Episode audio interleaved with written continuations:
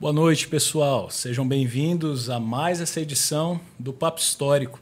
Dessa vez a gente vai trabalhar com o tema Monumentos da Nossa História.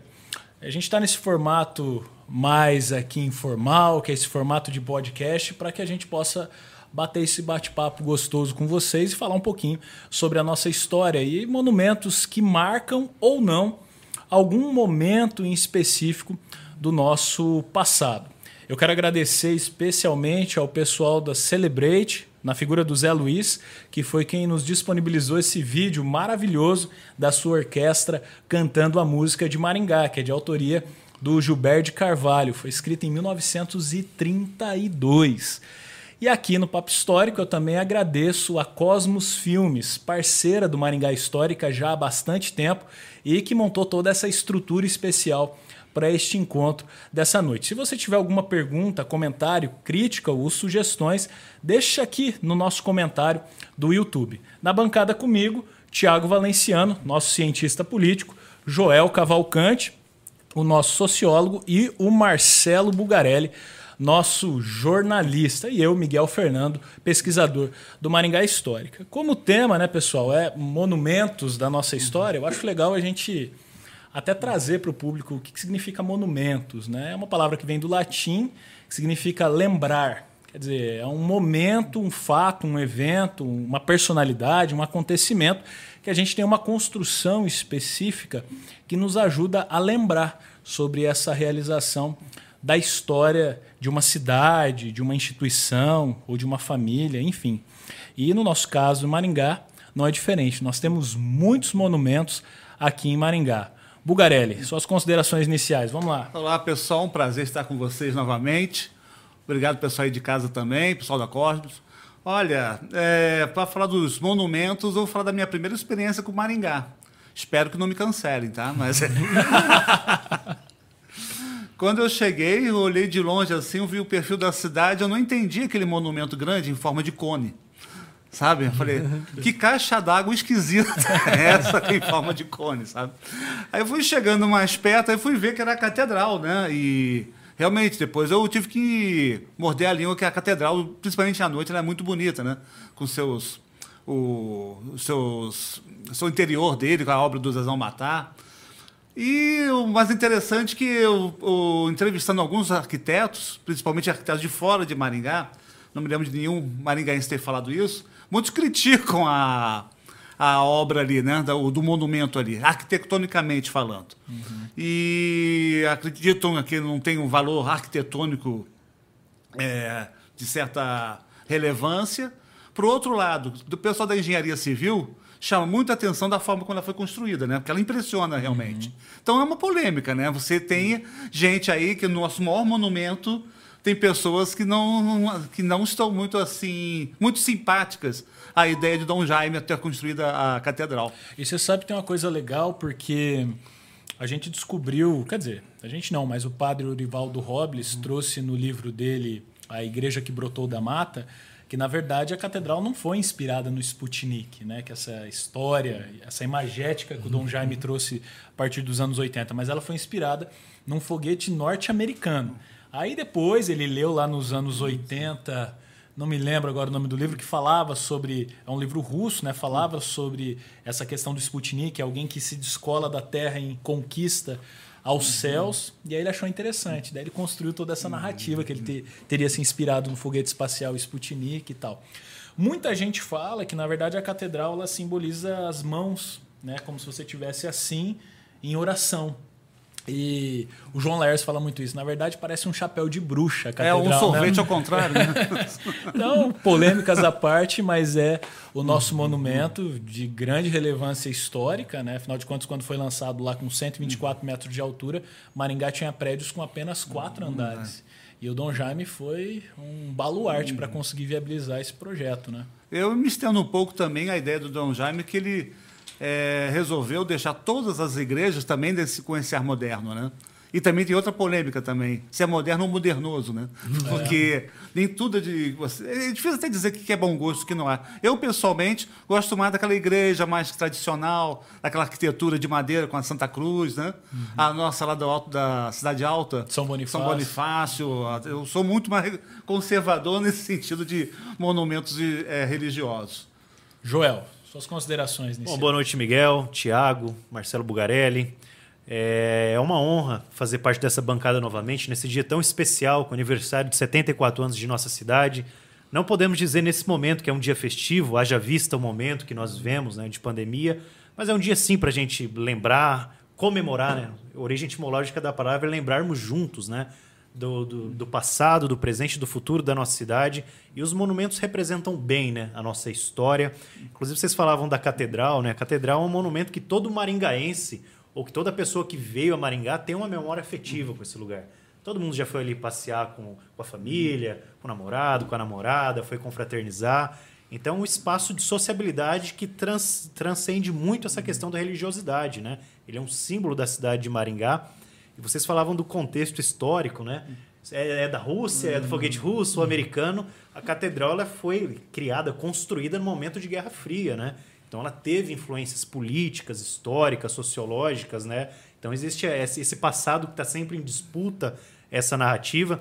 Inclusive, Miguel, tem uma dissertação muito interessante de um colega nosso, Tiago, de, de mestrado, não sei se era da mesma turma, do Jonas Jorge, É da minha turma, o Jonas. Sim. é, então, o grande Jonas, do tempo, eh, do templo e o tempo, né? Que ele fala das relações de poder que estiveram envoltas na construção da catedral. Inclusive, Joel, esse título é interessante a gente comentar. É, o tempo, o templo e o tempo, né? É, foi uma fotografia que o dentista Laércio Níquel Ferreira Lopes tirou da catedral de madeira e a catedral de alvenaria em construção. E ele deu esse título. Exato. Inclusive, ele, ele ressalta bastante na tese, que é muito interessante, que isso representava o marco do velho para o novo. A Maringá, que com a catedral antiga ia sendo desmontada, né? aquela catedral de madeira ficava para trás, e o moderno, o progresso, a Maringá pujante, esse discurso sempre teve muito presente na constituição da cidade, né? Representava ali a transição do velho para o novo. Essa questão, além de vários outros aspectos, né? Da presença da Igreja Católica, né? Na figura do Dom Jaime, tinha um poder político, né? O Dom Jaime não era apenas um líder religioso, era um líder político, um- uma liderança dentro da cidade, gostem ou não dele. Era uma figura importante dentro desse, dessa perspectiva. Enfim, é um monumento que conta muito da nossa história, né? E só para finalizar, tinha outra coisa que eu tinha notado aqui, que é bem interessante sobre a catedral, é a questão de que ela está localizada entre os três poderes, que é o que o Jonas sinaliza também. Entre estar ali do lado do fórum, poder judiciário, está ali do lado do poder executivo e o legislativo. É o centro do poder, a catedral. centro do poder, o Mas- quarto poder numa topografia privilegiada da cidade. E né? tem mais um poder ali que existe uma mensagem implícita que a companhia deixa, que é o Hotel Bandeirantes, né? o Grande Hotel Maringá. Então, quando a companhia faz o projeto ali, ela demarca. Um espaço vai ser da companhia, que é o hotel. Um espaço vai ser possivelmente da prefeitura, do fórum. Ah, naquela época, a ideia era que a Câmara funcionasse junto da prefeitura e a Igreja Católica. Então, a gente tem cinco poderes no coração da cidade de Maringá. Interessante. Não, não por acaso, geograficamente, em quase todos os pontos da cidade nós vemos a catedral, né? Aquela coisa da imponência, da arquitetura arrojada, né? No centro da cidade. É, agora tem um elevador, né? Dá para chegar lá, em, É, lá com mais facilidade, Não sei né? se já está funcionando, mas o elevador está lá. Tá lá, né? Não sei se está aberto É, já. eu já peguei, já ganhei minhas penitências lá, subindo lá, levando paredes para conhecer a catedral. Tiago Valenciano, vamos lá. Então, primeiramente, boa noite. É um prazer estar aqui falando sobre a história de Maringá, mas a gente tem que fazer uma consideração importante já de saída, né? O, o João, você é natural de qual cidade? De Maringá mesmo? Dourados, Ah, Mato que legal, eu também sou. 2 a 0 aqui para Dourados. Dourados está acabando com tudo, né? Brincadeira, né? Dourados, os dois são de Tudo Dourados? importado Douradense. de Dourados, né? Os douradenses estão acabando com tudo, né? Dizem que é, Dourados é a capital do Mato Grosso do Sul depois de Campo Grande, né? Então, salve o pessoal de Dourados. Mas enfim, falando de Maringá, já estamos em Maringá há um tempo já. Tem gente participando aqui. Daqui a pouco eu falo da catedral. O João Adolfo acabou de mandar um abraço. Celebrate agradeceu pela abertura, né? Essa menção do Miguel. É, o Cássio Marcelo Al- Alves disse que está assistindo de Itaperuçu, em Curitiba, O né? Cássio é um cara histórico aqui em Maringá, hein? É um, um hippie aí que marcou Oh. história aqui na cidade. Janaína Leal, Pedro Silvano, Paulo Moraes Badan, Companhia Tipos e Caras. Essa aqui deve ser a Major, da Major, Academia de Letras. é. Olha só, a Major participando. Marcelo Suzano, Daniel de Lima Machado Homem. Acho que esse aqui é o Cascata. Sabe o Cascata Sei, que toca trompete? é, Acho que é ele, que esse nome estranho. Maestro Graziani falando aqui. Ângela Ramalho maestro. Da Academia de Letras. Marcelo Suzano já, já deixou uma pergunta. Daqui a pouco a gente volta. A Loide Caetano, que é diretora do museu da, da Unicesumar. Márcio Pereira, ator. Enfim, tem uma galera acompanhando Inclusive, aí. o Marcelo Suzano ele é um cara que mora no interior de São Paulo, é apaixonado por Maringá e ele criou um grupo no, no Facebook chamado é, Maringá Histórias e Algo a Mais, ou Algo conheço, Mais. conheço Tem quase grupo. 20 mil membros, ele nunca veio para Maringá, mas é apaixonado pela história da cidade. Adoro a história É, sabe que isso é uma característica interessante. E o Thiago falava, pontuava que nós não somos de Maringá, que todo mundo que vem para Maringá se apaixona Gosta daqui. e volta. Ou ela, ou ela promete voltar para passear, ou ela volta para morar. É. Então, é das poucas cidades que eu já ouvi isso, a pessoa fala com encantamento de Maringá. Ah, um dia queria morar em Maringá. É, eu vim aqui para ficar dois anos, estou há 22. Somos todos Agora- forasteiros, né? Acho que, exceto o Miguel, somos forate- somos Forasteiros. forasteiros apaixonados pela cidade. Agora, falando da catedral, só um detalhe interessante aí pra gente fechar o primeiro monumento, que é a catedral. Eu gosto bastante de visitar a catedral. Trabalho de frente à catedral, tô lá diariamente, lá, enfim, a gente tá vendo o tempo todo a catedral. Só que eu imagino assim que é, eu adorava subir aqueles degraus da catedral, né? Até chegar lá no topo tal. Tenho uma foto que eu tirei lá do topo, apontando pro Willie Davis. É, quando eu prestei o vestibular aqui em 2004, foi isso, né? Faz tempo já, hein? Puxa vida, 2004 apontando lá pro Willie Davis. E eu lembro que dava pra subir a catedral. Eu falei, putz, vou voltar pra Maringá, vou subir lá todo mês, só pra ver a cidade lá de cima. Pouco tempo depois fecharam a escadaria, não consegui subir mais. Aí Não, me eu fui frustrou. subir, eh, eu fui subir no Mirante da Catedral para gravar o vídeo do Maringá Histórica no ano passado. A primeira vez? A primeira vez. É Aquela história, né? Quem mora na cidade É. não vai, né? Mas por, por N razões, mas como o Thiago disse, ficou um tempo muito longo fechado.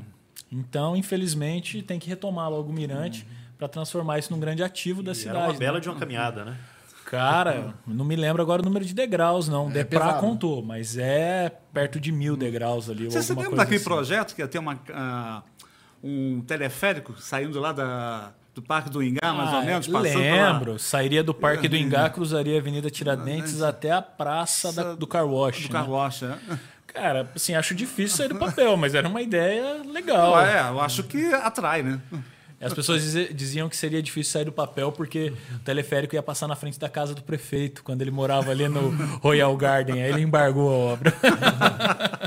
Tem duas aqui, viu, Miguel? Duas participações interessantes. Olha só, vamos lá recapitulá-las aqui, porque o Miguel falou para ir cortando e fazendo ao vivo aqui. O Marcelo Suzano disse o seguinte: queria deixar uma colocação para reflexão. Como os monumentos sofrem ressignificações ao longo do processo de desenvolvimento da cidade? Essa é boa. E o Silvio Barros II foi prefeito, está assistindo a live aqui.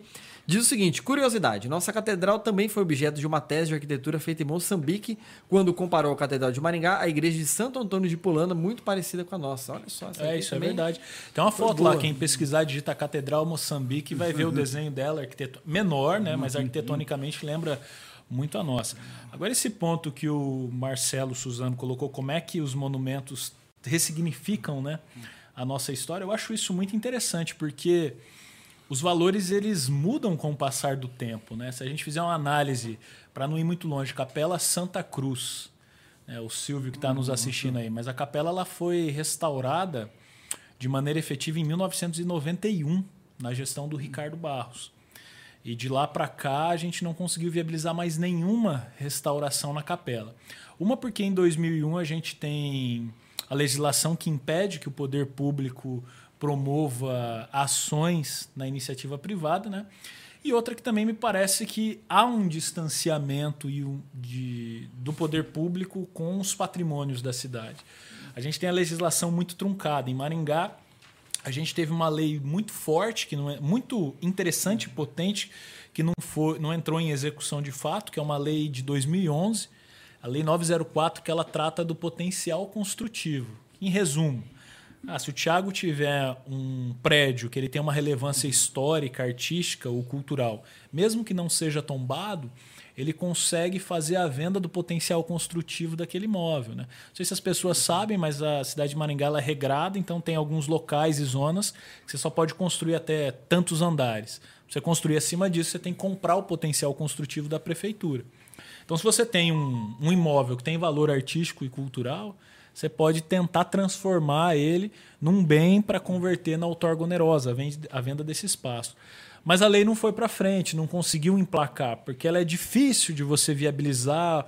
O legislativo não entende muito bem, o executivo também não muito bem, mas Maringá é uma das cidades pioneiras nesse processo. Inclusive, lá em 2007, quem ajudou a elaborar essa lei foi um arquiteto do Rio de Janeiro chamado Marcelo Seixas, que desenvolveu vários projetos uhum. na cidade junto com o Edson Pereira, que está lá na gerência de patrimônio histórico. Mas eu citei esse exemplo para mostrar a capela, lá no início dos anos 1990 e na década de 80, ela passou por um processo de reconhecimento do seu valor histórico muito grande, que culminou na restauração dela por completo. E hoje ela está, eu acho que fechada já há quatro anos, né? Porque ela tem um problema iminente na, na torre dela, que pode ruir a qualquer momento e tal. Então, de fato, o Suzano tem razão. A gente acaba mudando o foco do que a gente quer preservar com o passar do tempo. E isso é uma briga que eu tenho antiga, não é só tombar, a gente tem que criar condições para que aquele bem ele seja preservado. Porque senão o tombamento é muito fácil para a gestão pública. Eu vou lá, o Thiago tem um prédio, eu tombo, o Thiago que se vire para preservar. Manter, né? problema mesmo. Mas, peraí, a responsabilidade também tem que ser do município. Né? O que, que você acha sobre isso, Thiago? Olha, eu sempre considerei o tema tombamento polêmico. É um tema bem complexo de ser resolvido, até porque tem essa, essa situação do ente privado ter que cuidar daquilo que foi tombado. É muito difícil isso, ainda mais quando o ente privado é uma ONG, é uma associação sem fins lucrativos, é uma entidade, é uma igreja. Então é, é difícil você saber qual que é a destinação dessa pessoa jurídica, né? como que ela vai se comportar daqui a um tempo. Então você vai lá, tomba hoje, a diretoria está com condição, está afim de querer fazer a coisa andar. Daqui 15 anos muda a diretoria, muda a perspectiva e, consequentemente, muda o olhar da entidade. Então, é, tombar quando é o ente público é muito tranquilo. Quando é o ente privado, a gente pode sofrer alguns tipos de problema, então é, tem que avaliar com muito cuidado. O caso clássico do tombamento que é, fechou é o Hotel Bandeirantes em Maringá. Né? Esse é o caso clássico do tombamento que, olha, tombou, vamos preservar. Que legal, a fachada é preservada, o ser interior, mais ou menos a gente nem sabe como está lá dentro do interior. Mas o proprietário disse, olha, eu comprei, eu sou o proprietário, vocês tombaram. E agora daqui para frente o problema é meu, eu faço o que eu quiser com esse prédio.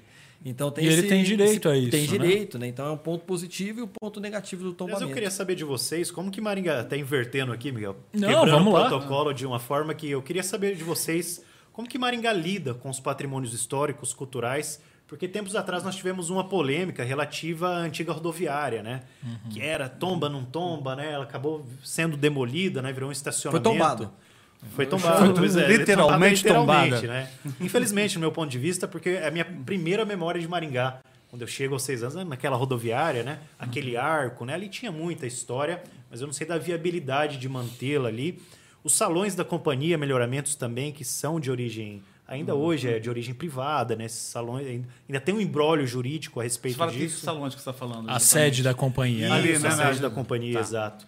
Como vocês avaliam que Maringá cuida do seu patrimônio cultural ou essa disputa ainda está tá rolando? Não, eu acho que essa disputa rola porque Maringá é uma cidade muito jovem, né? A população, de modo geral, eu avaliaria, assim, sem nenhum demérito, talvez ela ainda não esteja madura para ter um debate como esse. Porque a cidade não. é jovem, não é, não é uma crítica para a população, mas a cidade é muito jovem.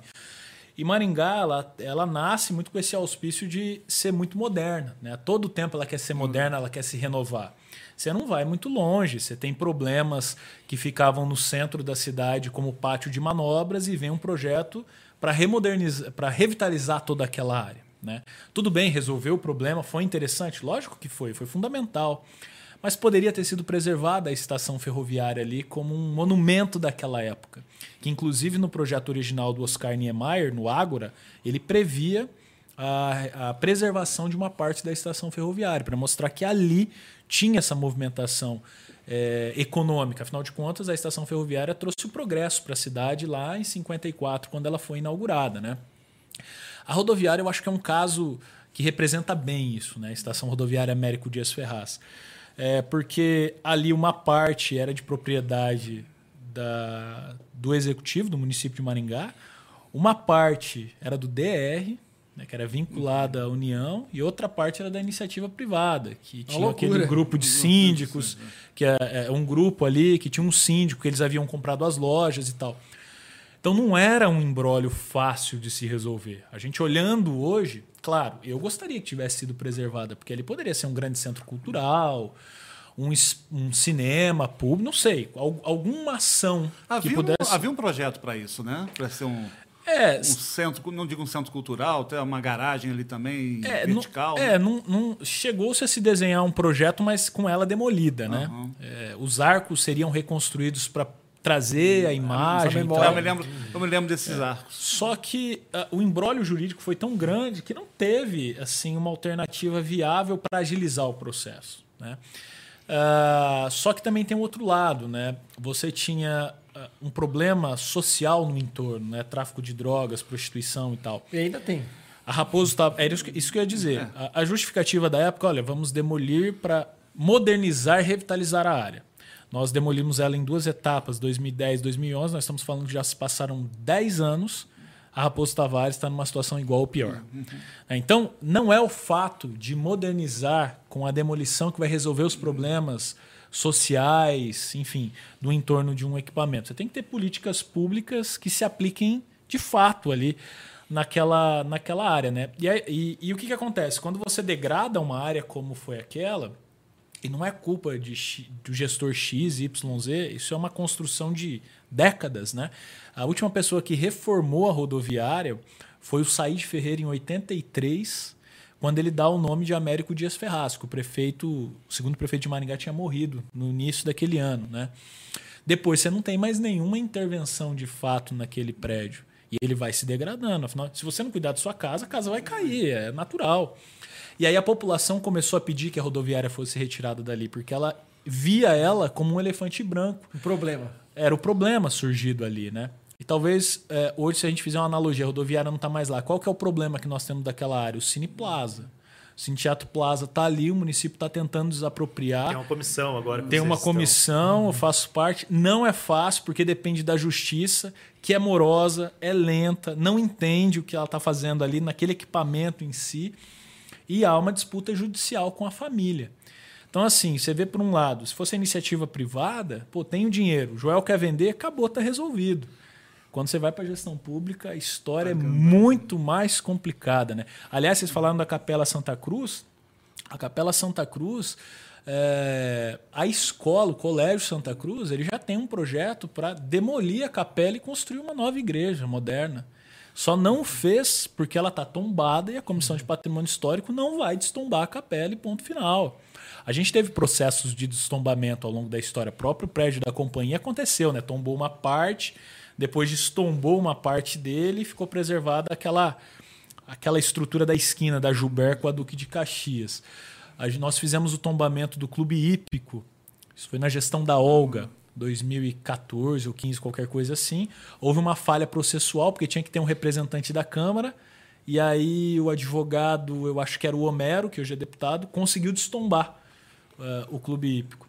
Então, cara, é uma briga eterna o patrimônio histórico. E agora, afinal de contas, não é tudo que a gente vai preservar, né? Porque se você for preservar tudo, aí a cidade também não vai avançar. Mas alguns elementos precisam ser Eu preservados. acho que Maringá chegando, é uma cidade nova, mas chegando na sua maturidade, né? Essa jovem senhora exuberante que é a nossa cidade, tem que maturar também essa ideia do que o, dinani, o dinamismo, a modernidade, que é própria da constituição da nossa cidade, não pode atropelar também o valor histórico, o valor cultural, né? Mas, claro, avaliar muito bem né? o que, que é história, o que, que não é, e considerar todos esses embrólios É, jurídicos. Caetano- o, o Silvio fala isso, né? respondeu aqui, eh, que até o Buga lembrou, né?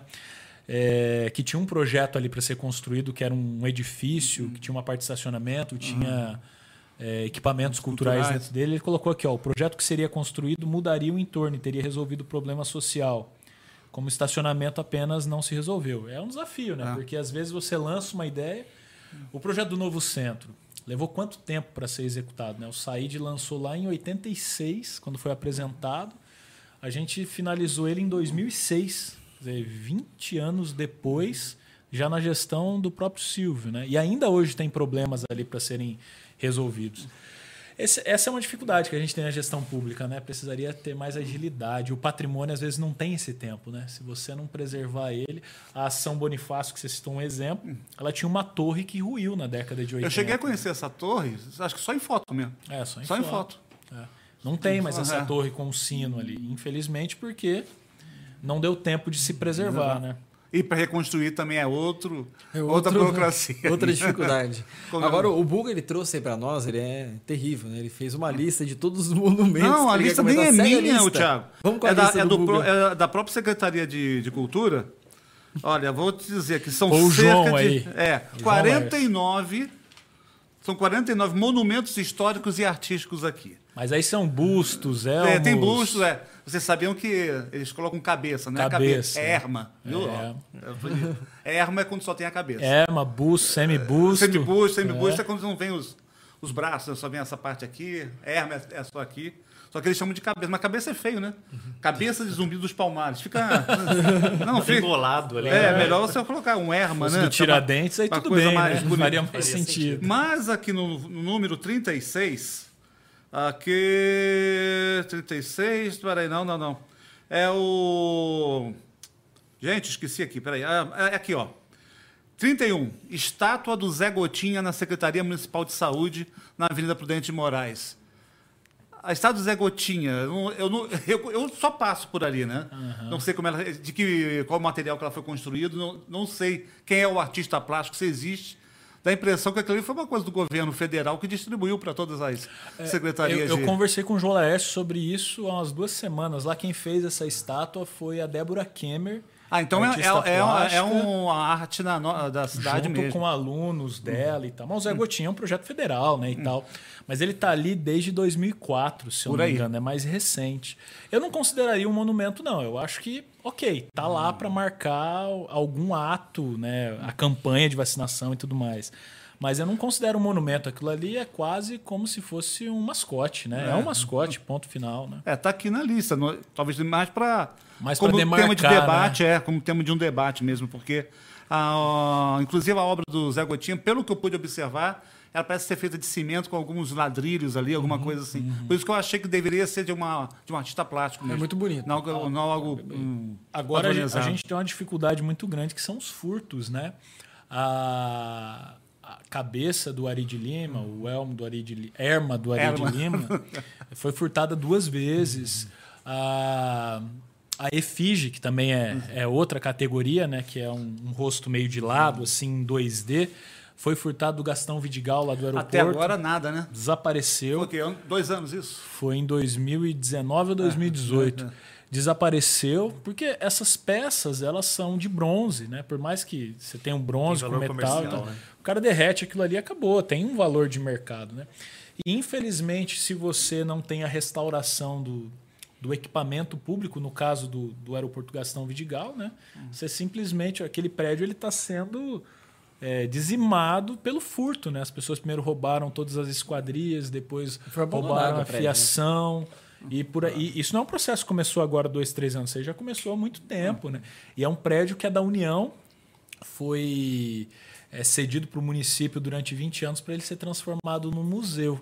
Inclusive saiu no Rigon esses dias, né? Criticando que não está mais se falando nada sobre o museu lá. É também um outro desafio gigantesco, né? Viabilizar um museu naquela área. Lá tinha um projeto, eu acho que mais interessante, porque museu em Maringá, talvez a gente precisaria construir um novo para a gente atender todas as expectativas e não utilizar um prédio que já existe. Né? Mas lá era para ter sido um projeto junto com o pessoal de TI que se chamava Aeroporto Digital, que eles iam restaurar o prédio e ia transformar aquilo ali numa espécie de coworking. Eles já tinham uma grana para investir e tal, mas acabou que não deu certo, infelizmente. Depois veio a ideia do museu e a gente espera que, que saia do papel, né? Porque a própria arquitetura do, do aeroporto antigo era uma arquitetura bem anos 50, né? Tem aquela, aquela escada ali muito interessante. É, na verdade, dos anos 60, né? Que aquele prédio lá já é do final da década de 60, mas a escada ela é bem característica, né? Ah, os vidros também. Aliás, ali a gente teve um problema muito grande, né? Porque na frente a gente tem a Praça Salgado Filho. É, e existia uma, uma ideia de se passar uma avenida. Não, se construir algum equipamento, um fórum, alguma coisa ali, o tribunal, nessa praça. E não sei como é que tá essa história, mas acho que vai acabar construindo, porque vai ter uma praça do lado e tal. Mas são mudanças, né? Porque ali agora a gente vai ter o Eurogarden, que eu acho que vai ser o novo centro cívico de Maringá daqui uns 15 ou 20 anos. Pessoal, eu queria chamar a atenção para um monumento clássico, né? Que todo maringaense se conhece, que é a Praça do Peladão, Desbravador, tradicionalmente é, conhecida rapaz. no imaginário popular aí como Praça do Peladão, mas na Praça 7 de Setembro, a estátua do, do desbravador, que é homenagem a um pioneiro, que é um discurso muito importante na nossa cidade, né? E eu lembro de passar ali quando era criança, né, por muito, muito tempo, falar que raio fazem uma imagem de um, de um gigante, né, sem roupa, né? Qual que era o significado Ele tem daquilo? uma folha de parreira ali. Tem uma tá folha, totalmente tem uma folha. Só na exatamente. frente, Na né? frente, é. Porque Seminu. deu, deu uma briga muito grande, o pessoal do Maringá Velho, porque disse que o bumbum dele ficou virado pro Maringá Velho e o pessoal que morava no Maringá Velho não gostou nada disso. né? Mas a versão que eu li é que isso remete ao pioneiro, né? Ao pioneiro que vem vestido apenas com a sua coragem, né? Com o seu trabalho, que vem desprovido de qualquer valor a não ser a de construir a pujança dessa terra, né? Todo esse discurso que, que constitui muito a identidade de Maringá, né? Então faz muito sentido essa ideia do, do pioneiro que chega para desbravar na terra prometida, né? E ele não vem nem com a roupa do corpo, ele vem apenas com essa coragem para construir aqui os jardins do Éden. Então é bem interessante essa perspectiva. É do uma movimento. obra do Henrique Aragão, é fruto de um concurso público lá de 72. O prefeito Adriano Valente lançou um concurso público para selecionar uma obra que pudesse homenagear os pioneiros. E aí a obra selecionada foi a- o Monumento ao Desbravador, que ficou popularmente conhecido como Peladão. Né? Ele, ele não é só, só o monumento não é só o Peladão, tem os três machados estilizados que também representam a abertura da mata e tal. Mas tinha um projeto arquitetônico muito bonito aquela praça. A gente tinha chafarizes, tinha uma iluminação diferenciada, que aliás, espelhos d'água e chafarizes depois viraram um problema para Maringá, né? Uma porque roubavam os biquinhos do chafariz que eles são de bronze, e outra porque os mendigos tomavam banho ali e tal. e fica- Era uma E situação a difícil. manutenção também é muito ca- muito cara também, né? Muito difícil. Porque você manter todo o motor funcionando ali É. e tudo mais. Luzes, é, aquela coisa é, toda. Muito, E o que- acaba transformando em jardim, né? É, e o que pouca gente sabe é que embaixo do Peladão tinha uma sala pequena de 4 por 4 metros, espécie de um compartimento secreto ali, que seria um museu do Maringá Velho. Era uma sala. Olha, né? eu fui naquela sala e não Péssima, que pequena, alguém pensou é. em museu ali. Péssima, pequena, com infiltração. Dizem. É, Não, É. é, muito pequena, Joel. Não cabe nem dois ali. é, dizem, inclusive, que muitas famílias doaram materiais antigos, fotos, jornais, etc. E aí deu uma chuva lá e estragou tudo na década de 70. Mas esse monumento, para mim, é um dos monumentos mais importantes da cidade de Maringá, né? Porque ele marca a entrada do Maringá Velho, mas justamente também olhando para o Maringá Novo, né? E se a gente pensar, o Maringá Velho está no alto, né? Ele olha o Maringá Novo do, de cima, né? Se a gente E, mais uma vez a análise. menção a essa perspectiva binária até, né? Do, do velho Sempre. e do novo, né? A Sempre, gente quer avançar, por isso talvez aí resida a dificuldade dessa questão de manter o patrimônio histórico, né? Que Maringá quer sempre andar para frente, ser cidade pujante, e tudo mais. Tem um detalhe interessante, é, se não me engano, no, no último título paranaense do Grêmio, ele foi, o Peladão foi vestido com a camisa do Grêmio, não tem essa história? Olha, eu já Acho vi, que tem, já vi foto já, foi vestido e tal, aquela 77 coisa toda. colocaram uma camisona A nele camisona do Grêmio. dele, do Grêmio, interessante. então tem essa história também. Ele é, um signo da cidade, Sim, né? se, se a gente não caracterizar a catedral como monumento, talvez eu considere também o Peladão como o monumento mais importante da cidade. Até porque ele é icônico, você chamar de peladão e, instiga a curiosidade das pessoas, sabe por que colocou um cara pelado ali? Mas tem essa história toda por, por trás, né? Pro pessoal que ficou no Maringá Velho, de fato ficou por trás, né? Porque ficou apontado pro outro lado e a frente apontando pro Maringá Novo, né? Então, é talvez o Peladão para mim é o monumento mais. Se eu pensar em monumentos e esquecer da catedral, o Peladão é o, é o que Valor histórico, né? É o valor É, histórico. inclusive, a- as conversas que nós tivemos sempre com a, com a Cúria, falando sobre a catedral, eles são terminantemente contra de tombar a catedral. Porque o tombamento estabelece um regramento para você fazer reformas, restauros e tal. E, de certa forma, dificulta um pouco. É que o tombamento, ele, esse radicalismo do tombamento, eu sempre questionei.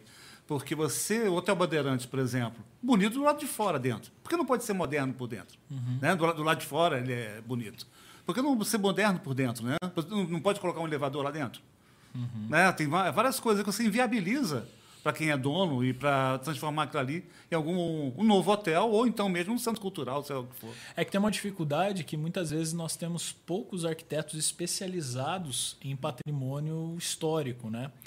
É, por exemplo, o Hotel Bandeirantes, quando você pega a planta, o corte dela estabelece o que, que tem que ser preservado e o que, que não tem que ser preservado internamente, tem várias áreas que são permitidas você fazer intervenções. Só que o arquiteto não tem, esse conhecimento Uhum. técnico de até onde, de até onde ele pode ir na intervenção. Afinal de contas, se você tiver um bom projeto arquitetônico, você consegue justificar na comissão de patrimônio histórico para viabilizar ele, né? Não é tão engessado. Vai, Você- partir- vai ter que partir do dono, nesse caso. Neste caso, sim, né? O dono precisa demonstrar interesse e tal. Pouca gente sabe, quando eu estava como secretário, eu fiz uma proposta de levar a biblioteca central para lá. Pelo menos no, no térreo, né? Mas não deu muito certo. Os proprietários, primeiro, não iam utilizar o prédio. Quando eu falei que eu tinha essa ideia, porque a gente já pagava aluguel, eh, já paga aluguel no, no novo centro ali num prédio, né? Eles falaram, não, veja bem, a gente vai colocar aqui um coworking. Até hoje a gente está esperando o coworking lá funcionar. Né? Então, a gente vê que tem uma dificuldade muito grande. O Ricardo Barros anunciou, umas duas ou três semanas, que está viabilizando um projeto de tombamento federal do, do, do Hotel Bandeirantes para tentar trazer recurso federal para comprar aquilo ali e transformar ali num hotel e restaurante escola do Senac. Que é uma ideia que lá em 2014 a gente quase viabilizou pelo Instituto Cultural Engá, bateu na trave com a FEComércio. Mas vamos torcer para isso acontecer, né? Que outros monumentos a gente tem aí? Tem mais um aqui, ó. Tem mais. Além da lista do Google, eu lembrei de um monumento que as pessoas às vezes não consideram como monumento, mas eu acho interessante, que são aquelas placas de inauguração. Maringá tem várias placas de inauguração, inclusive no Iri Davis, a fachada tem duas ou três placas, e toda reforma se coloca uma placa nova e se cria uma espécie de monumento. Ali no terminal, entre o terminal urbano e o McDonald's, bem no meio da avenida, existem duas placas também de inauguração do novo centro e começo da, da, da própria expansão urbana. Na Serra Azul, pertinho da Câmara, também tem mais duas placas ali que os prefeitos vão deixando. Então esses monumentos vão aparecendo. Talvez o, o monumento mais icônico do aspecto político são é, aquela logo do Álvaro Dias, na entrada em várias Ah, cidades já, do. Paraná. E aqui- acho que aqui em Maringá também tem, em uma das entradas da cidade, uma loguinho dele por conta Eu acho que ali no- na entrada do contorno sul. do contorno sul. concreto, né? De É, concreto. Então, assim, talvez esse monumento muita gente vê, mas não associa a figura do Álvaro. Você né? falou das placas, uma coisa que eu acho interessante, né? Como é que as placas estão ficando feias hoje em dia, né? Sim. No passado se fazia uma placa de bronze bonita. É que você mesmo falou, estão roubando placas. Mas hoje você faz uma plaquinha de inox de 180 reais, né? É, Quer dizer, você perde todo o valor do imóvel, né? Foi você Bronze mesmo. já roubam, já. Tem Você- alguém falou aqui do, do da Praça do Avião. Foi você que chegou a falar ah, na nossa conversa anterior, ou João? Próximo ali da Unicesumar. Zumar, né? é. Sim. Aqui, aqui não, acho que não consta um avião aqui ainda, viu? Que não está ainda aqui.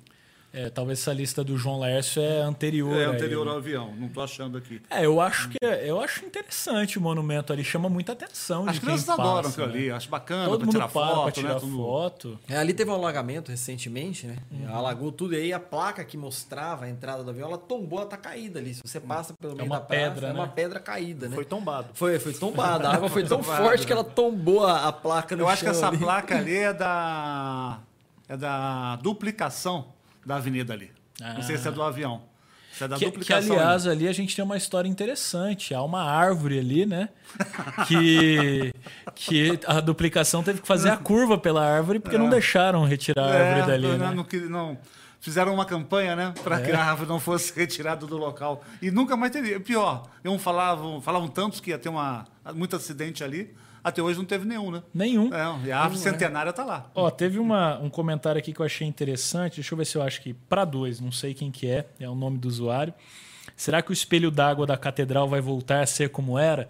Uma crítica grande, né, que as pessoas fazem que a Praça da Catedral pegou- perdeu um pouco do, do vigor que ela tinha com os gramados. Eu sei que tinha um problema ali de, de tráfico de drogas por conta das moitas, das árvores, mas todo mundo reclama que aquele paver lá tirou um pouco do brilho da catedral. E aí você ainda tirou o espelho d'água, né? Porque me parece que tem uma infiltração. Infiltração, alguma é. assim. O Mariucci, né? porque Quando ele estava como vereador lá na Câmara, que é um artista plástico, sabe, de monumento, né? Mariucci havia questionado, se não me engano, a, a diocese justamente em relação a isso, e a resposta foi essa, né? que é um, é um pouco caro manter e há também essa parte da infiltração. Então, depois que você arruma a infiltração, você ainda tem que manter a água limpa, ajustar e tudo mais. Aí você leva a gente, às vezes, a- tem muita gente andando de skate ali naqueles pavers, né? A pessoa já vi. cara dentro tomba, toma um banho, aquela coisa toda, então é, é O trabalhoso. grande manter. problema é isso, que não virou nada, né? É, não virou nada. Se tirou essa questão do espelho d'água, mas virou uma pista de skate. É, essa é uma crítica muito grande que se faz. Às vezes você moderniza um equipamento numa área, mas você deixa ele pior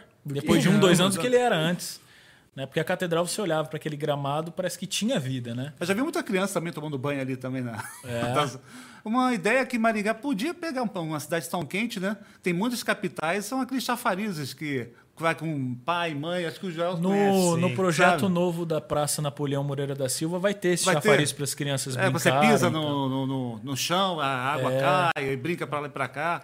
E, Aí aliás, você a- a- socializa aí o- a piscina. Para mim, a Praça Napoleão Moreira da Silva é uma das praças mais bonitas que a gente tem na cidade, é, arquitetonicamente falando. Ela tem uma geometria muito inteligente, assim, quando você olha ela de cima.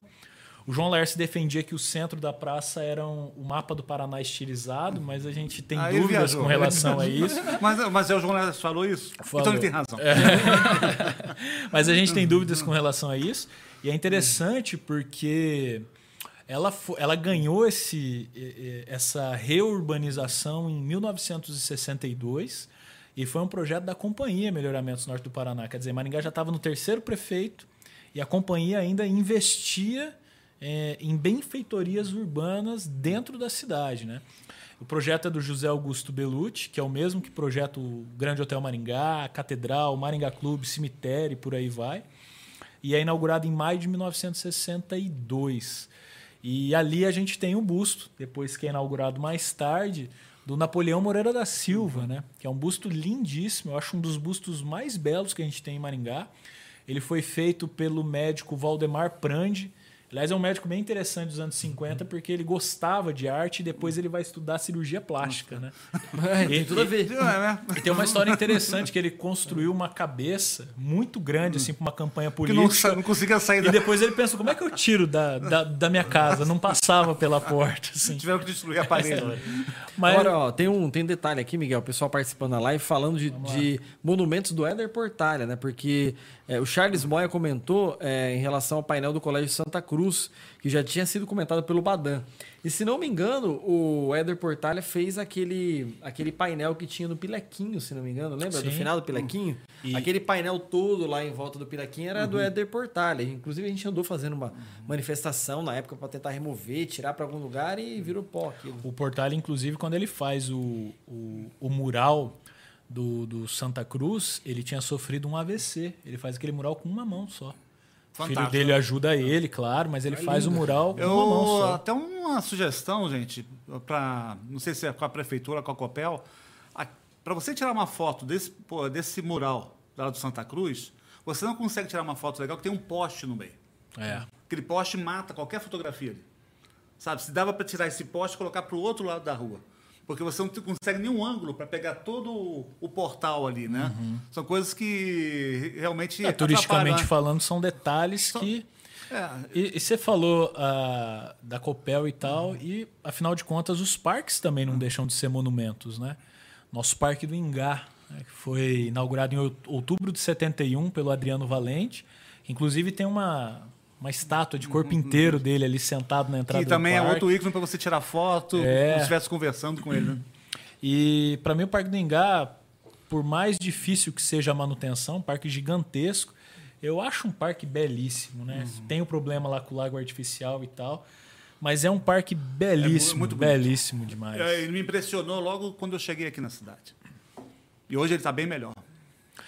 Ele é muito bonito e assim, é, tem esse problema do lago por conta da, da própria expansão urbana de Maringá em relação aos prédios ali em volta, né? Inevitável, né? Foram construindo prédios, prédios, prédios. É claro que vai assorear mais, é claro que você vai ter menos penetração na água, da- no solo. É um- são vários problemas que têm que ser enfrentados, né? O parque não pode é, ficar do jeito que está lá hoje, né? Porque, é, de fato, assim, antes da pandemia, eu andei no parque lá, bem no finalzinho de 2019, se não me engano, ele já estava bem, bem com pouca água, né? Ele ficou esse tempo fechado e a manutenção dele é complicada, mas o imaginário do maringaense qual que era? Era você ter um parque para sair de casa no final de semana, levar a sua família lá, fazer o piquenique, dar a volta de pedalinho. Inclusive tinha uma grande toda, né? churrasqueira lá no parque, as pessoas usavam muito, que hoje eu acho que é a casa do, do artesão ou qualquer Uhum. coisa assim.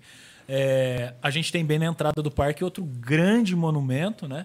Talvez um monumento pioneirão, como o Antônio Augusto de Assis fala, que é a locomotiva, né? A Maria Fumaça, que chegou em Maringá em 31 de março de 54.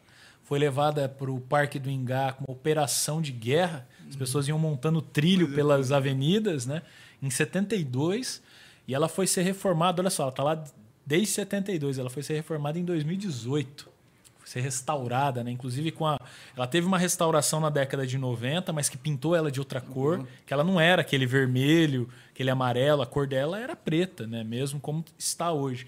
E ela foi ser restaurada agora com a coloração original em 2018, né? E ganhou, inclusive, acho que em 2017, uma estrutura nova ali para. Aquela estrutura preservar. é fundamental, né? Para preservar todo, todo o material ali. Ela já teve até uns- um- uma vez que um, uma das suas roldanas, se se esse é o nome que eu posso dar, foi emprestada a um, um clube de, de aficionados em, em ferrovias e não voltou até hoje. né? Ferromodelismo. É. Na, na verdade, ela teve muitas peças roubadas, né? Muitas com o passar do tempo, porque as peças dela, de modo geral, são de bronze também, né? Muitas peças delas foram furtadas. A gente identificou isso quando nós restauramos ela ali em 2018 para 2019. Para mim é um elemento maravilhoso da nossa história.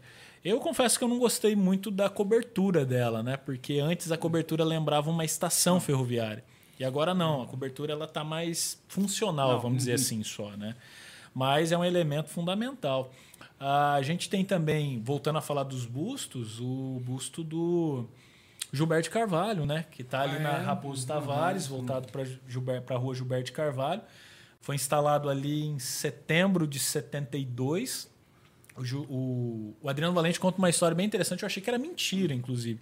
Entrevistei ele em 2009. Ele falou: Ah, um dia liguei pro Gilberto Carvalho, já tinha tomado um- uns uísques lá. Falei: Ô Gilberto, você tem que fazer uma outra música, cara, porque a, a Maringá foi embora, deixou o caboclo pra trás. É muito triste essa história. E aí o Gilberto fez uma música pra Maringá. Eu falei, ah, beleza, esse cara tá contando mentira, né? Aí, tô pesquisando agora pra biografia do, do Gilberto, encontrei uma entrevista que o Gilberto fala isso. Ah, um dia eu tava em casa, o prefeito de Maringá me ligou. Maringá, uma cidadezinha lá que se inspirou na minha canção e tal. E aí eu compus uma música com o pedido dele, A Cidade que Nasceu de uma Canção. E aí é o encontro da cabocla com o caboclo que ficou para trás.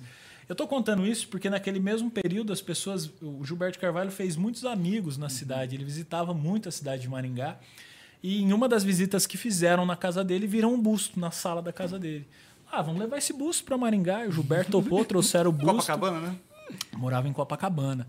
O Gilberto era um cara muito rico porque ele exercia medicina, mas ele chegou a ter 700 músicas de sucesso entre a década de 20 e os anos 60. Então você imagina, por exemplo, a música Tá Aí, aquela Eu Fiz Tudo para Você Gostar de Mim, que lança a Carmen Miranda para o mundo, é de autoria de Gilberto Carvalho. O quanto ele ganhou dinheiro. Né? Cai Cai Balão é um. É, do Olegário Mariano a, le, Mariano, a letra, e, a, música, dele. do Gilberto Carvalho. É, eu falei esses dias com o Miguel, comentei com ele, falei, pô, Miguel, cadê a biografia do Gilberto Carvalho? Ele falou, não, eu tô fazendo, cara, eu não Vai sabia, sair, não tinha me tocado que o Miguel tava fazendo. Mas assim, é, a gente não tem noção em Maringá do tamanho do personagem que é o Gilberto Carvalho. Falando do monumento dele na Raposo Tavares, as pessoas passam, não olham para ver o que, que, que é- é, representa aquilo dali. Mas o tamanho da figura para a cidade é uma coisa imensa, é uma coisa assim. Talvez seja uma das figuras que vieram a Maringá, ou que emprestam coisas a Maringá, mais importantes nacionalmente falando. Hoje a gente discute alguns personagens maringaenses de sucesso. É o caso do Laurentino Gomes, que a gente já comenta volta e meia. É, o próprio Sérgio Moro, você gostando dele ou não, ele é um personagem que teve sucesso nacionalmente saindo de Maringá o Celso Portioli, né? enfim, esses personagens que estão aí na mídia ou que aparecem e representam a cidade mais recentemente. E o Gilberto, ele foi uma figura assim fundamental, tanto para a cidade quanto para a música popular brasileira.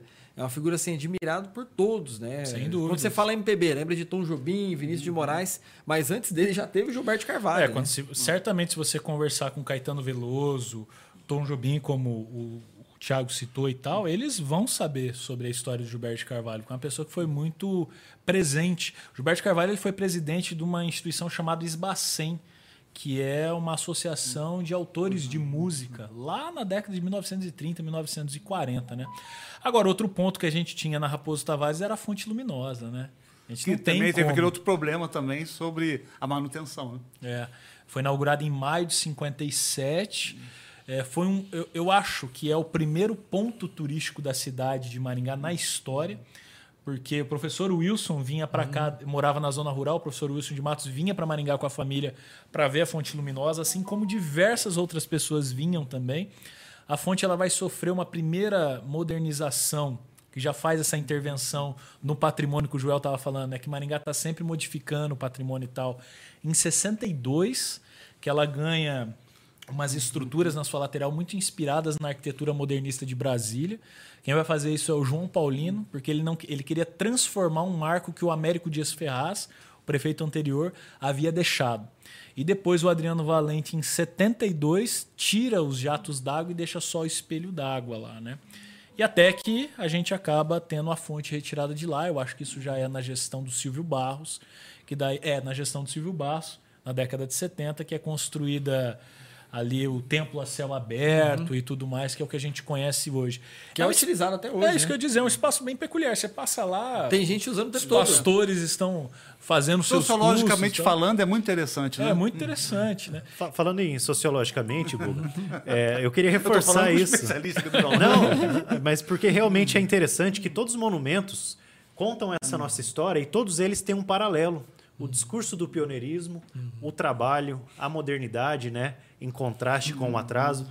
Isso é bem interessante. Inclusive, Maringá valoriza muito esse discurso do pioneiro. Se a gente for analisar, por exemplo, a valorização que se dá à imigração japonesa, uhum. né, que o norte, o noroeste do Paraná, ele recebe uma leva muito grande, né? E não por acaso nós temos tanto ali aquele jardim, do qual eu me esqueci o nome, no Parque do Ingá, mas várias menções jardim na japonês. cidade. Jardim japonês, né, apenas. E o monumento ali do, do Parque do Japão, que é aquele monumento bem, é, bem evidente ali, né, bem pomposo, que ele é construído por um arquiteto maringaense, Marcos Kenji, se eu não me engano, uhum. e ele trabalha bem essa questão dos 100 anos da imigração, né, a perspectiva do sol nascente em uma base, né? Esse monumento foi colocado também em Rolândia, em outras cidades do Paraná que tem essa tradição. Então, Maringá tem muito zelo e muito carinho pela cultura japonesa que veio para cá trabalhar e tudo mais. Inclusive, hoje, no aniversário da cidade, todo ano é tradicional receber uma comitiva de Kakogawa, né? uhum. né? Uhum. Uma cidade co-irmã que tem uma réplica lá, se não me engano, nosso monumento histórico da, da uhum. catedral e tudo mais. Mas assim, eu tem queria... uma avenida que chama Maringá. Uma Avenida Maringá, exatamente. Essa, é legal essa relação. Eu queria saber a grafia de Maringá em Japão. É, tem, tem uma placa, tem uma placa. Mas eu queria só fazer uma pequena problematização. Não deixando de, de, de, de, colocar isso, que Maringá ela cuida muito bem de uma memória, né? Mas assim, nem todos os personagens da sua história vão para a história, né? Ah, claro. A história oficial, como nós sabemos, ela é contada pelos vencedores, não pelos vencidos. Né? Então, os japoneses merecidamente têm essas homenagens, né? A companhia dita muito a história oficial, mas você, por exemplo, não tem nenhuma menção histórica específica aos nordestinos, né? Uhum. Que representaram cerca de 15 a 20% da colonização. É, inclusive, o, o Márcio Alex fez uma Teve pergunta um sobre aqui. isso aqui, ah. ó. É, vocês também sentem uma valorização menor dos pioneiros nordestinos? Valia alguma homenagem na Travessa do Brás, né? na Zona 8? Enfim. E quem não sabe, o Joel tem um trabalho de mestrado, né? uma Isso, dissertação exato. de mestrado, que fala sobre a migração nordestina aqui para Maringá, né? Exato. Inclusive eu identifiquei, conversei na perspectiva da história oral com muitos pioneiros, né? Inclusive já faleceram, mas foram muito queridos. E foi assim fizeram todo esse resgate de que o, os nordestinos vieram, né? Tiveram muitos terrenos, companhias, uma facilitação da companhia para se abrigarem ali onde era o, onde é hoje a região do Parque do Ingá. E depois, com o processo de crescimento da cidade, eles foram sendo expulsos, né, jogados para os entornos, né, ou muitos retornaram para o Nordeste. Né? Então eles têm uma história invisibilizada. Né? Uhum. A história oficial não conta a história desses sujeitos que perfuraram ali poços artesianos no Parque do Ingá, uhum. Avenida Mandacaru, até uma referência. Uhum. Você já, já você cooperou, né, Miguel? Faz é, alusão também a essa questão dos nordestinos que chegaram, né, uhum. e vieram aqui e de fato não tem a sua história para além da cabocla Maringá, né? é. da retirante, né? Uhum. Que nem era especificamente. É que isso é uma análise bem interessante. É, já conversei com vários pesquisadores sobre essa questão. É que Maringá estava muito bem dividida nas oito zonas que havia eh, sido constituída pelo Jorge Macedo Vieira. Tem a zona 10 também, que daí é a zona industrial, mas ela estava muito bem dividida nessas zonas. É, mas isso não significa que a cidade não estava nascendo em outros pequenos núcleos para além dessas zonas. Como, por exemplo, a região do Mandacaru. A região do Mandacaru ela foi ocupada prioritariamente por nordestinos. Ali nós tínhamos várias serrarias, Serraria Nossa Senhora Aparecida, Nossa Senhora de Fátima, a Madeireira Philips, e nós não temos esses registros. Né? Isso que eu me pergunto muito Por que, que a gente não tem esses registros ou esses registros ainda precisam ser descobertos? Eles existem e estão em algum Uma local. invisibilidade do nordestino É. aqui, né? Porque, assim, de fato, você vai ter referências muito grandes do que está acontecendo no centro, em alguns pontos específicos. Agora, no restante da cidade, é muito difícil encontrar Mas isso é muito comum no processo de expansão da industrialização brasileira, até Sim. mesmo a construção de Brasília. Se você for pegar ali os candangos que construíram Brasília, né? Você vai em Brasília, você tem um sotaque ali que é, que é muito próprio do brasiliense, que é um pouco puxado pro nordestino, que eles construíram ali, você não- não tem uma alusão nenhuma. É, João né? Gilberto falava, São Paulo está devendo um monumento aos nordestinos que construíram a cidade, né?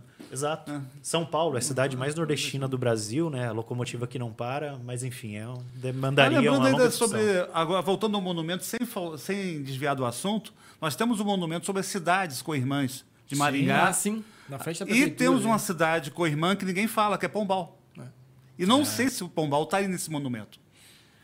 Não, é eu não sei dizer também. Não me lembro de ter visto ali Pombal. Me lembro lembro. que tem a cidade italiana, Tem a cidade de de Leiria, Leiria né? e a japonesa. Não vejo Pombal ali. Se não me engano, essa lei que instituiu essa co-irmã com Pombal foi do Mantovani, do pai. Do Paulo Mantovani. Paulo Mantovani. Agora, ó, falando É. de homenagens políticas, já que você citou o caso do Paulo Mantovani, tem alguns, alguns dados interessantes. Né? Falando um pouco de política em relação a. Já que a gente está falando de monumentos, a gente pode falar de homenagem também, porque está muito próximo.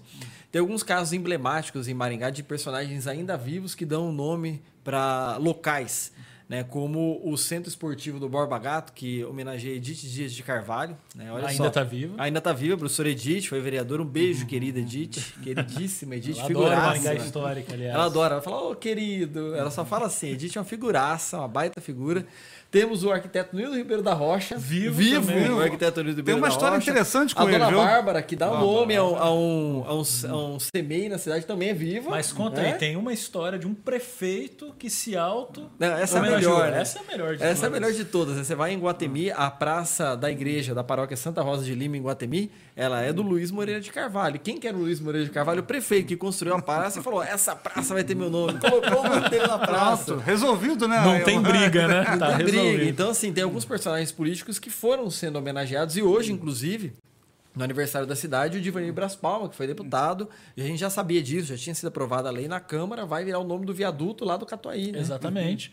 O Divanir Braspal é um personagem muito importante na história. Às vezes a gente se lembra dele nas gestões de deputado estadual e tudo mais, mas na década de 1960 ele vai libera- liderar algumas publicações importantes da cidade. Primeira editora da cidade. Primeira editora da cidade, foi ele que viabilizava publicações dos trovadores, dos poetas da cidade. Mecenas. Então, é um cara importante, um empresário significativo da cidade que atua muito para viabilizar a arte e a cultura aqui. Tem muito nome de, de rua e de avenida na cidade de Maringá que homenageia os prefeitos, é, vereadores. O Dr. é, Nildo, que é, que é um dos nossos personagens que ainda está vivo, né? Ele conta que foi muito engraçado, né? Ele foi numa oficina mecânica, foi fazer lá, preencher lá a nota fiscal, é, nome. Nildo Ribeiro. Não, isso aqui é o endereço da nossa loja. Não, esse é o meu nome. Meu nome também. Então tem esses casos interessantíssimos, né? Esses casos de personagens vivos, porque ho- hoje a legislação ela proíbe você homenagear personagens vivos. A legislação estadual do Paraná já proíbe, a municipal também. É, mais ou menos. É, então, né? assim, você não tem essa, essa possibilidade, pelo menos na Câmara não acontece isso. É, desde 2008, se não me engano, que foi revista a, a parte de nomenclaturas do município. Então, você não tem mais isso. Mas que são casos interessantes, são, né? Eu fico imaginando a pessoa que é homenageada em viva, que ainda está ali, né, naquele espaço e tal. E para você tirar o nome de um próprio público em Maringá, de um homenageado vivo, você- é impossível, né? A legislação não permite mais hoje em dia. Você pode mudar nome de árvore, de flor, é, de nação, com abaixo assinado da população, mas nome de próprio de pessoa, você denominou, ele não cai mais. É, olha que legal. Alguém comentou comigo por esses dias, não vou lembrar quem comentou comigo, que nós deveríamos mudar o nome da Praça Raposo Tavares. Que o Raposo Tavares é um personagem que dizimou índios na história do Brasil e tal. E eu olhei para Aí tem o Borba Gato também, né? Se for o caso também. Pois o bairro é, eu olhei para pessoa e falei, olha, eu acho que não, eu acho que marca um momento da nossa história, positivo ou não. Como os museus do nazismo. Exatamente. Getúlio Vargas. gente- Getúlio Vargas. Eu acho que é enfim. interessante manter e até para contextualizar nas escolas. Sabe, é uma forma de se contar a história do Brasil através disso, né? Você contextualizar. Não é Esse- porque tem um nome. Ele não foi um herói. Foi um herói para aquela, pra aquela gente daquele povo, né? É, esse debate sobre o revisionismo histórico ele está muito presente e atinge os monumentos também. Né? Tá- Muitas estátuas sendo derrubadas, né? uma discussão interessante a se fazer, mas talvez contextualizar de fato aquele momento né? para explicar os museus de Auschwitz. Existem até hoje para nos lembrar do horror que foi o Holocausto. Né? Então, se você de demolir aquela estrutura física que é pavorosa, você não tem o registro vivo do que for o horror daquilo para que nós não retornemos àquela barbárie, né? que historicamente é, é logo ali atrás. Né? Maringá está fazendo, fez hoje, né, 74 anos. E eu queria perguntar para vocês, o que, que vocês é, percebem que a cidade se projeta agora para o futuro? Nós temos vários é, projetos que estabelecem ah, algumas normativas quando Maringá completar o seu centenário, algumas áreas em específico que a cidade deve ser potencializada, como TIC, né, Tecnologia da Informação e Comunicação, a área da medicina, que Maringá já está sendo um polo, algumas áreas da indústria, o entretenimento, que a arte e cultura entra ali também. Mas o que vocês sentem assim do futuro de Maringá? Muita gente às vezes comenta comigo, pô, mas você só fala de coisas boas da cidade. Eu falo, não, acho que você não me segue, né? Porque eu já falei tanto de favela, de tantos embates de prefeitos que apanhou, apanharam no passado, tiveram dificuldades. A gente tenta trazer a história tirando um pouco desse ufanismo, mas também teve muita coisa boa no nosso passado, né? E eu queria ouvir de vocês, o que que vocês imaginam da cidade de agora para frente? A gente vai ter problemas de crescimento populacional ou qual que é a perspectiva de vocês? Começa com buga aí. Posso fazer? Pode ser? Vai lá. Vamos lá, Buga. Então, olha, o, é bem difícil você ter essa, essa, ter essa visão do, de Maringá no futuro, mas uma coisa que eu sempre gostei aqui, apesar de ser muito polêmica, é a sociedade organizada. Ela consegue também segurar muita coisa aqui, não deixar que a cidade perca seus planos, ter um plano diretor, ter, ter um caminho, pelo menos, que você possa sentir alguma segurança para o futuro da cidade. É, lógico, nós temos que tomar muito cuidado aí também é, com, e melhorar a qualidade de vida das nossas cidades vizinhas, que nós dependemos delas, elas dependem da gente. Não adianta a gente ficar colocando, é, fingindo que elas não existem, elas estão aqui e só não são de Maringá por uma questão puramente política, né? E é, eu acredito que temos que é, ir para esse caminho de você criar políticas públicas para que nós possamos ter um pouco mais de integração com a, com a vizinhança e caminhar junto. Né? Acho que o trabalho que a sociedade civil aqui em Maringá tem se preocupado um pouco com isso, o CODEM também está preocupado com isso. Eu acho que o Maringá, daqui a 50 anos, 100 anos, ainda vai continuar sendo essa cidade que a gente tanto nos, eh, nos, nos orgulha, que faz com que gente de Dourados e de Petrópolis esteja morando aqui. Legal, Joel. Eu acho que é isso, né? Além da, da vocação que Maringá já tem para a agroindústria, né? para todos esses setores pujantes da nossa cidade que nós já conhecemos, eu acho que essa história do parque tecnológico, né? do novo Vale do Silício paranaense que se projeta né? em relação à tecnologia, de TI, essa área educacional, né? essa oferta de ser uma cidade universitária, né? uma cidade inteligente, né? de se pensar modais de transporte. Eu acho que a grande pegada é se pensar essa Maringá inteligente, né? com setores da educação, inclusive aproveitar fazer um merchan sobre o Instituto Federal que chega na cidade também com essa missão né, de congre- congregar esse setor que se desenvolve, né, que tem a perspectiva de se desenvolver. E eu quero corroborar, Buga, para finalizar o que você fala. Né? Não adianta Maringá crescer numa ilha. Né? Maringá tem que assumir o protagonismo regional de entender que existe uma miséria nos seus entornos, que existe Sarandi, que existe Paysandu, que existe outras cidades muito importantes para a nossa cidade, pessoas que vêm diariamente, se deslocam dessas cidades da região metropolitana para fazer de Maringá o que ela é hoje, né? Então, Maringá para o futuro tem que assumir. Nós falávamos muito da gestão da pandemia, né? Nós não tivemos uma gestão integrada, né, da região metropolitana. Recentemente houve um esforço, mas eu acho que Maringá assumir essa liderança regional de fato para ser uma cidade ainda melhor e maior do que nós temos hoje. Legal. Comigo, olha, Maringá hoje é Maringá do conflito. Né? Eu imagino que a cidade ela está se conflitando já com essas novas gerações que vieram dos anos 2000 para cá, que é o meu caso, por exemplo, que veio para a cidade. Gente que não tem o pioneirismo traçado lá no, no seu DNA, gente que não está com a história da cidade vinda com esses super pioneiros que construíram a cidade, ora eles reconhecidos, ora eles desconhecidos. Mas é, Maringá hoje já conflita bastante em relação a, a, no sentido de que nós temos um grupo dos estabelecidos, já lembrando lá do clássico da sociologia, e dos outsiders, né? Esses outsiders que vieram para Maringá são aqueles que acharam uma, uma cidade média, com uma boa qualidade de vida, média em relação ao tamanho populacional, uma boa qualidade de vida, com um local muito fácil para você levar os seus filhos para a escola, com um aeroporto de fácil acesso, com ponte aérea para o Rio e para São Paulo direto, e com a facilidade de você poder trabalhar de casa, isso já no começo dos anos 2000, tá? Poder trabalhar de casa ou perto do seu trabalho, sem ter necessidade de estar em São Paulo, Rio de Janeiro, Campinas, BH, Brasília ou nos grandes centros. Então a gente já está tendo muito esse conflito de gente que chegou em Maringá agora e que não conhece a história política da cidade, ou quando vai votar em alguém numa eleição, fala: ah, mas esse, esse fulano de tal está há tanto tempo, como agora eles já podem achar que a tal gestão já está há tanto não tempo, porque só viveu essa gestão, né? não tem um comparativo do passado. Então. Uhum a gente chegou a Maringá hoje com esse conflito, esse choque geracional de gente que veio viver aqui com aqueles que já estavam. E talvez isso possa dar esse mix interessante de uma cidade muito boa para se viver, muito próxima é, via aérea dos grandes centros, com facilidade de você morar perto do centro, ainda que seja muito caro. A, a questão imobiliária na cidade é muito pesada para você viver aqui. É, é, é, o aluguel aqui é muito mais caro, os imóveis são bem mais caros do que a maioria das cidades do país. Só que é uma cidade que vai buscar talvez essas saídas, essa saída de tecnologia de informação, que já está vocacionando para isso, mesmo antes da pandemia, de ser um polo educacional. As faculdades e universidades privadas hoje têm os melhores ou os maiores EADs do Brasil, com tranquilidade, faculdades pequenas é, no número de alunos no presencial, tem ADs gigantes, e faculdades grandes e já universidades têm gigantesca quantidade de alunos é, na educação à distância. Então a gente deve se consolidar em relação a isso. E a saúde é óbvio por ser um polo regional já e por congregar tudo isso.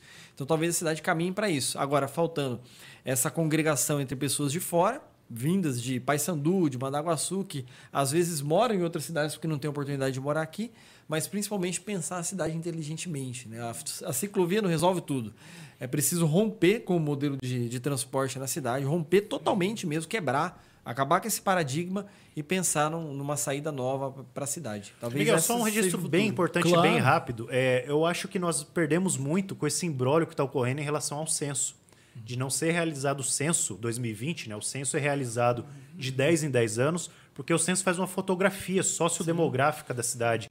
Quando nós falamos Maringá tem 430 mil habitantes, isso é uma estimativa. É. Quando nós falamos do alcance de serviços da cidade, de carências, uhum. nós falamos na base da especulação. Então, existe essa. Parece que o Supremo agora uhum. definiu, né, decretou que vai ter que ter o censo, porque o censo é importantíssimo para fazer essa radiografia social da cidade, né, das carências, das, dos aspectos positivos, então é algo muito importante para a nossa cidade. E a última vez que a gente teve um atraso no censo foi em 91, uhum. né? Uhum. Foi o mesmo período, a gente teve uma dificuldade econômica lá naquela época, é. mas atrasou o censo. E foi inclusive quando Maringá teve um delay é, para ela enxergar o problema econômico que ela estava vivendo, porque não saíram os dados oficiais, né? Olha só, tem uns comentários legais aqui. A Angela Ramalho colocou: sou filha e sobrinha de pioneiros nordestinos.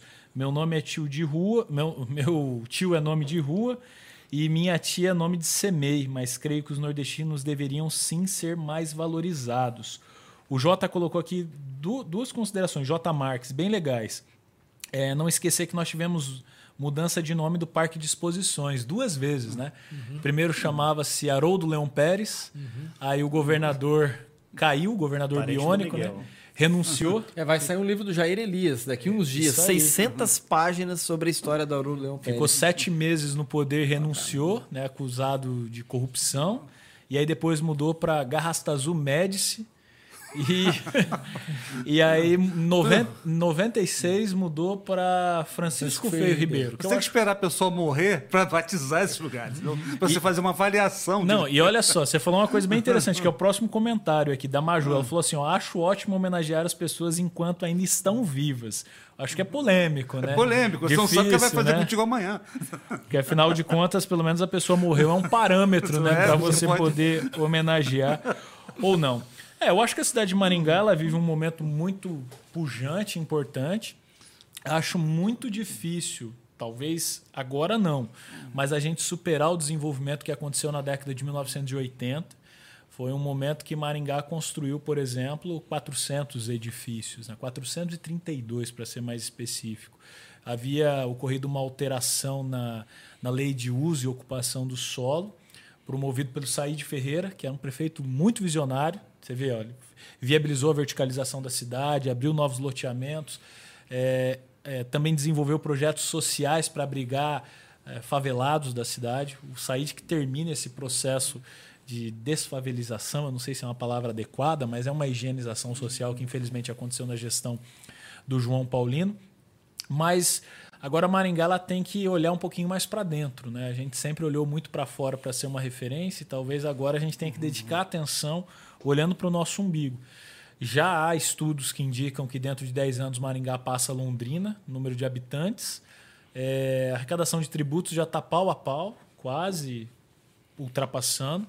Mas o problema é isso, né? Quantos habitantes a gente vai querer ter? É, quantos que nós podemos aguentar? Porque assim, não adianta Maringá, é, é uma questão inviável. Ah, a cidade vai abrigar todo mundo que chegar aqui? É impossível. Assim como aconteceu lá no passado, as pessoas vão ter que morar em cidades da região. Então tem que se pensar o crescimento regional, né? E não só da cidade de Maringá. Talvez o maior desafio agora é pensar a região de Maringá e não só Maringá, né? E com a qualidade de vida, né?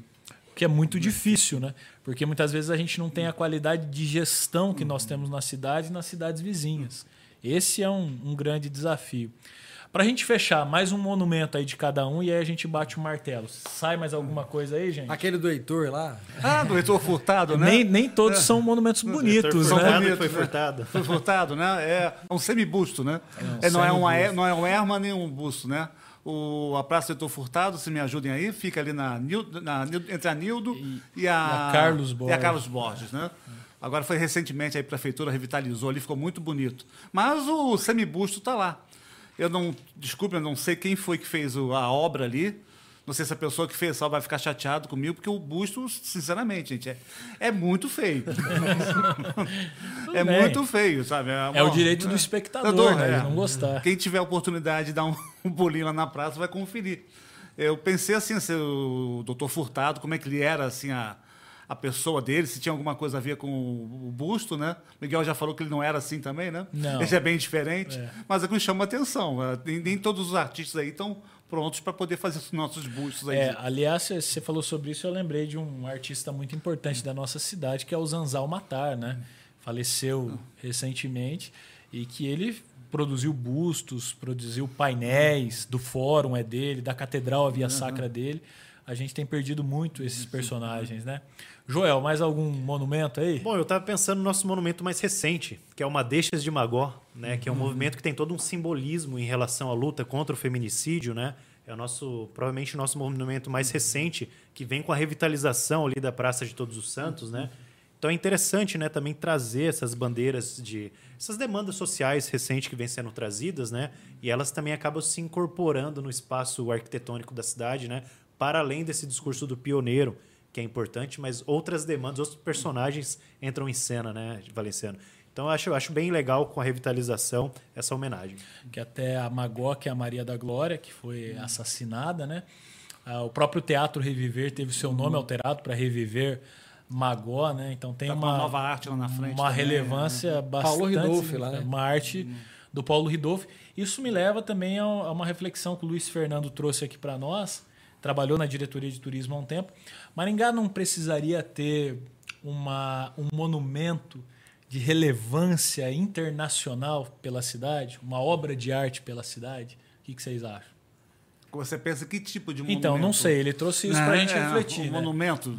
Um monumento, uma uhum. obra de arte de relevância nacional ou internacional? Eu acho que para ser de relevância internacional, ele tem que ter uma grande relevância para os maringaenses. Uhum. Porque eu acho que você não consegue separar isso. A gente é. não.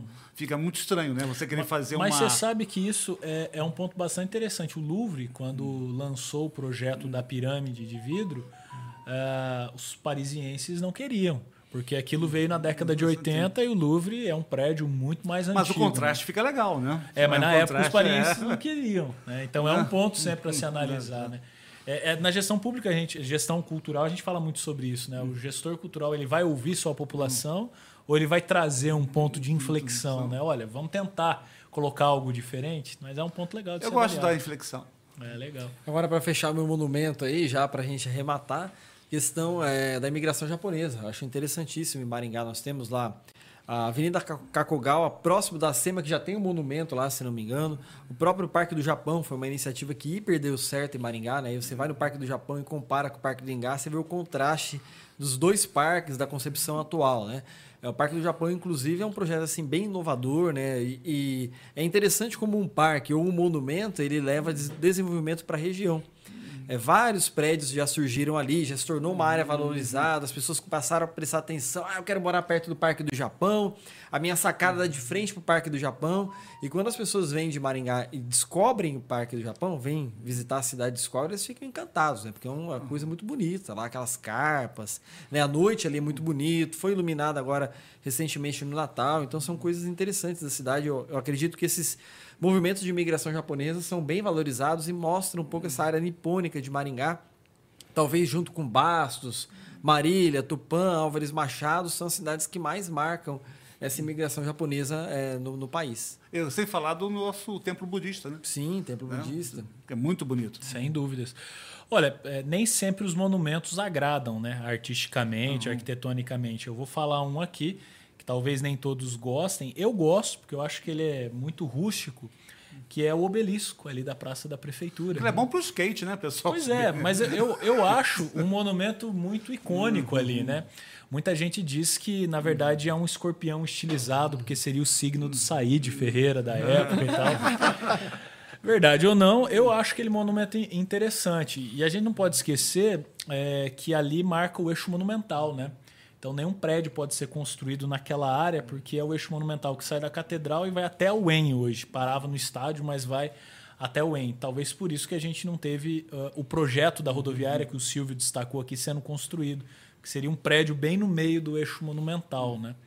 Mas enfim, gente, eu acho que é isso. A gente tem muito monumento para discutir, muita Não, história. Temos 42, se você quiser, a gente vai Muita história para mesquita muçulmana, né? Uma série é, de outros. Ó, a mesquita muçulmana, lindo prédio, mas um problema sério. Tem duas torres de, de telefonia, telefonia ali né? que matam totalmente a paisagem ali. É uma pena. Mas você sabe, semana que vem vai sair um vídeo do Maringá Histórica que fala das três praças da catedral. Isso era, um, é, isso era um problema que tinha na década, até a década de, de 60, porque nós tínhamos construções no entorno da catedral. Aí veio o João Paulino e conseguiu limar essas construções para que ficasse o destaque só para a catedral.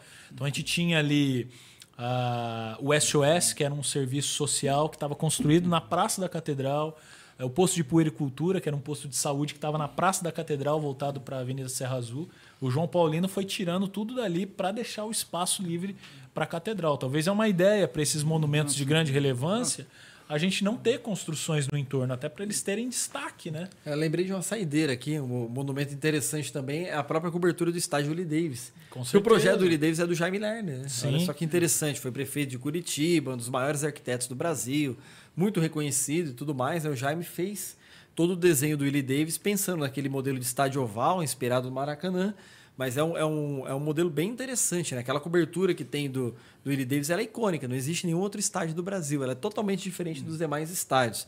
Ainda que no, no ponto de vista estádio, o Willie Davis seja um péssimo estádio para você ver jogo, porque ele é muito longe, é muito difícil do espectador enxergar o que acontece no campo, que é um modelo que hoje já não é mais utilizado, ele, é um, ele faz parte de um, de um complexo esportivo relevante, né? inclusive o próprio Chico Neto, né? a própria Sim. cobertura do Chico Neto, Valdir Pinheiro, enfim, é toda uma vila olímpica, é um projeto bem interessante e a cobertura especificamente do Eddie Davis ela é totalmente icônica, diferente. E você vê, né? Por mais que a, a, população de modo geral parece não gostar de prédios antigos quando estão degradados e tal, mas quando eles são tratados e se transformam em espaços agradáveis, as pessoas frequentam. A gente tem um exemplo do Mercadão, né? O Mercadão era cerealista Tamandaré, estava degradado ali durante um tempo, os empreendedores foram lá, viabilizaram o Mercadão, as pessoas adoram, se torna até um espaço da elite. É o né? Mercadão Municipal que não é municipal. É, não é, leva mais é. o nome municipal. Mas se ressignificou né? totalmente, né? Totalmente. Você tem a travessa ali Jorge Amado, Jorge né? Amado do lado, e agora tem um Mercadão Fratelo ali do é, ladinho também. também. Então, ocupar esses espaços que têm relevância histórica talvez é muito mais interessante que você construir do zero, uhum. né? Que uhum. também tem o seu valor, mas tem muito mais significado para as pessoas que transitam por ali, né? Gente, quero agradecer participação de vocês, considerações finais, começando pelo Thiago. A gente ficou meio esquerda e direita aqui, né? Eu não sei se isso, não sei se isso Não, não foi ver. proposital, viu? Semiótico.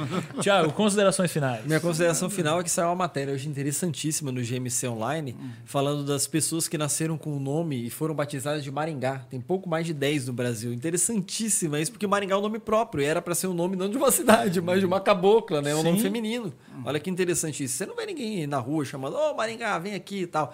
Tem os codinomes maringados que são daqui, né? O Léo Maringá, o jogador. Apelidos. Léo Apelidos, Tubarão. né? Léo, Traiu, Léo traiu Maringá. Léo Maringá, grande Léo, baita volante. Então tem vários Maringás perdidos por aí. Tiago Maringá, um atacante, que era Thiago Henrique. Então você tem vários, várias pessoas com esse codinome Maringá, mas nome não. Né? Então a consideração final é basicamente essa. Agradecer é, o convite do Miguel. Acho que foi relevante para a gente trazer esse aspecto do patrimônio histórico. Eu participo lá da Comissão de Preservação Patrimônio Histórico, representando a Câmara Municipal.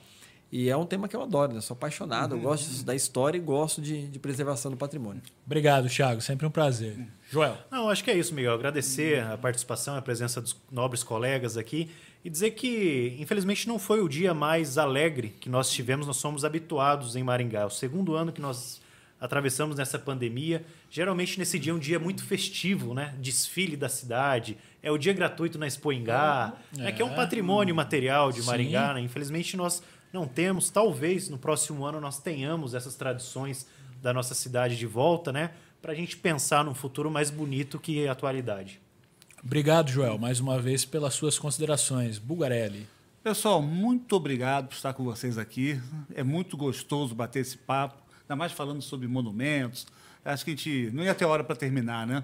Quero aproveitar também é desejar, é, dar um, um grande abraço aos profissionais da saúde, que nesse momento aí estão aí lutando bravamente aí pela saúde de todos, aos professores também que estão aí no sistema às vezes híbrido, às vezes não, trabalhando em casa, Muito, às vezes muito trabalhando mais- muito, né? trabalhando muito mais do que se estivesse em sala de aula. Um grande abraço a todos esses profissionais e mais uma vez, gente, muito obrigado. Obrigado, Bugarelli. Obrigado, Joel. Obrigado, Thiago. Obrigado você que nos acompanhou durante essa quase uma hora e meia que a gente trocou uma ideia falando sobre os monumentos da história de Maringá. Maringá é a cidade que completa 74 anos hoje. Oficialmente, a gente sabe que ela é mais antiga do que isso, mas oficialmente completa 74 anos. Convido você que não segue ainda a gente nas redes sociais, se inscreva no nosso canal do YouTube, curte, comente, compartilhe, também no Instagram e aproveite para acessar o nosso site maringahistórica.com.br. A gente espera em breve voltar com mais uma edição do Papo Histórico. Se vocês quiserem algum tema em específico nas próximas edições, comentem aqui para nós. Um abraço e vocês já sabem, a história em tudo que vemos. Até a próxima.